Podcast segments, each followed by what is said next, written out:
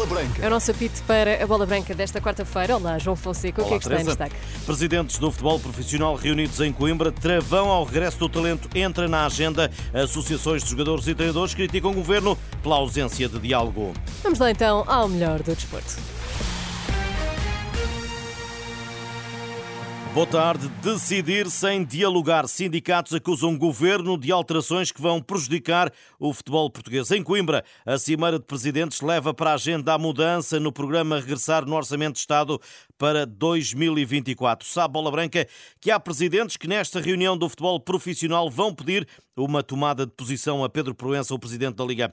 Tributação sem regime de exceção pode afastar internacionais portugueses, jogadores e treinadores e baixar a qualidade dos clubes e das competições. Joaquim Evangelista, líder do Sindicato de Jogadores, é corrosivo no ataque ao executivo de António Costa e a alguns dos protagonistas no desporto. O governo legisla a seu belo prazer porque não houve ninguém e porque ninguém reclama. A legislação todos os dias a ser feita, sem os atores perceberem para que efeito e com consequências, nem se fazendo a avaliação destas medidas. Eu sou um protagonista do desporto, integro o Conselho Nacional do Desporto e, por exemplo, esta questão não foi lá abordada. E deveria ser. A questão da fiscalidade no desporto parecia uma discussão no âmbito do Conselho Nacional do Desporto. Infelizmente, no desporto há pouca gente com pensamento crítico e, portanto, o Governo também está à vontade para, quando assim entender, legislar, porque daí não vem consequências de maior, porque ninguém se insurge. Nesta bola branca, Joaquim Evangelista solta ainda perguntas óbvias. Nós queremos ou não que os melhores estejam em Portugal, queremos ou não que os melhores regressem a Portugal. O governo tem que afirmar ou não, ou quer uma coisa ou quer o seu contrário. As duas coisas ao mesmo tempo é que não é possível. Eu acho que é muito clara aqui a minha posição. Acho que é um erro. E não é só relativamente aos jogadores de futebol, é relativamente a todos os ativos qualificados que estão no exterior e que podiam, por isso, regressar a Portugal e deixam de o fazer. Já José Pereira, o presidente da Associação de Treinadores, não é tão cáustico quanto o evangelista, mas não se coíbe de apontar o dedo ao governo. Era preciso ter aberto um canal de diálogo e não tomar uma decisão às escondidas. Não tivemos conhecimento absolutamente nenhum nem diria respeito, diria a delicadeza de, das entidades consultarem as associações respectivas que têm trabalhadores a trabalhar no estrangeiro. Como é sabido, há muitos jogadores neste momento, muitos treinadores, e portanto não, pode, não se pode menosprezar este leque grande de profissionais que trabalham no estrangeiro.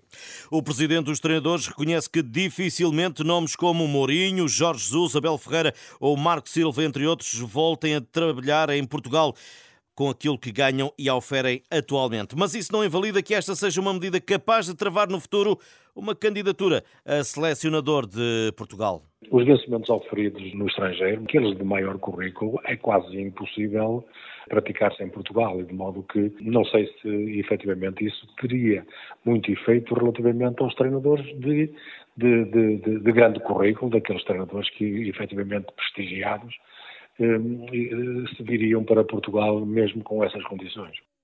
José Pereira, o presidente da Associação Nacional de Treinadores na Cimeira de Presidentes, a decorrer em Coimbra, onde ainda se aguarda a presença de Pinto da Costa, sendo que o Porto está representado e em questão eh, presentes Rui Costa e Frederico Varandas, presidentes de Benfica e Sporting, este tema da alteração da tributação fiscal a quem regressa a Portugal com vencimento acima dos 250 mil euros anuais e após cinco anos no estrangeiro foi puxado para a agenda. A reunião caminha para o final, aguardando-se a todo momento uma declaração do presidente presidente da Liga de Clubes, Pedro Proença. Agora a Taça de Portugal, em Vilar de Perdizes, transfere-se a logística para receber em Chaves o Futebol Clube do Porto, mas não se alteram as preocupações que atormentam Márcio Rodrigues, o presidente do Clube Transmontano. A festa da Taça é para viver com intensidade, afirma a Bola Branca o dirigente, mas a perspectiva de futuro é sombria. Como é que uma equipa pode aspirar a mais se não tem nem sequer onde jogar? Onde é que o Vilar de Perdizes irá competir para o próximo ano no Campeonato eh, de Portugal? Não irá competir, porque está em cima da mesa, a dia de hoje, a extinção da equipa sénior do Vilar de Perdizes. A angústia na voz de um presidente que, apesar de tudo, promete brilho por parte dos jogadores e ajuda extra de uma terra dada ao misticismo. Certamente que, que irão dar uma boa réplica, que irão ser competitivos uh, e, e, claro que haverá uma, uma, uma porcentagem remota de continuarmos a fazer taça. Já pedimos aqui também uma ajuda ao, ao Padre Fontes e esperemos que, que, que ele também nos consiga ajudar em, em obrar mais um, um, um milagre uh, no Vilar de Perdizes. O jogo será em Chaves por vários motivos, com a componente financeira à cabeça. O Vilar de Perdizes, infelizmente, não, não tem capacidade uh, para acolher este jogo e nós não iremos deixar de vender 8 mil bilhetes para poder vender uh, eh, 300, só porque gostaríamos de ver o, Vilar de o Futebol do Porto em Vilar de Perdiço. Portanto, uh, a questão da receita também será aqui um fator muito importante. É o mais importante. E quem diga o contrário é hipócrita. Márcio Rodrigues, o presidente do Vilar de Perdizes, que defrontará o Futebol Clube do Porto sexta-feira na terceira eliminatória da Taça de Portugal. Comemora-se esta quarta-feira o Dia Europeu de Combate do Tráfico de Seres Humanos. O caso Eldorado, que aconteceu com a Academia Big Sports, é o mais conhecido em Portugal e que levou na altura à admissão de Mário Costa, de presidente da mesa da Assembleia Geral da Liga de Clubes. Esta tarde, nas instalações da Polícia Judiciária, o tema será alvo de reflexão, onde também estará o Sindicato de Jogadores representado por Joaquim Evangelista. As vítimas não são números, as vítimas têm rosto e temos que as proteger. Estamos a falar de jovens que alimentam o sonho de ser futebolistas e depois são abandonados e, em vez de um sonho, vivem um pesadelo. E vivem este pesadelo no nosso país, com ex-jogadores envolvidos, com treinadores, com dirigentes, com clubes nacionais. Fizemos um balanço sobre esta atividade 2015 e 2023, fizemos chegar já este documento aos grupos parlamentares mas hoje, em particular, queremos também ouvir a Polícia Judiciária nesse sentido. Joaquim Evangelista, a bola branca, Liga dos Campeões Feminina, 7-0 é vantagem com que o Benfica entra em campo esta noite no Seixal para a segunda mão do jogo com o Apollon do Chipre. Filipe Patão, a treinadora das Águias, lançou a partida.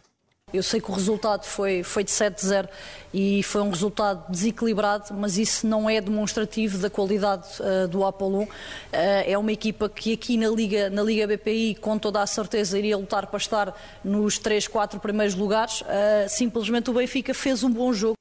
Filipa Patão, vantagem, o conforto de 7-0 alcançado na primeira mão. Logo, Benfica Apolon Limassol, 19h30 no Seixal, com arbitragem da croata Ivana Martinsic. Ponto final nesta edição. Estas e outras notícias em rr.pt. Boa tarde Até amanhã. e bom almoço. Obrigada, João.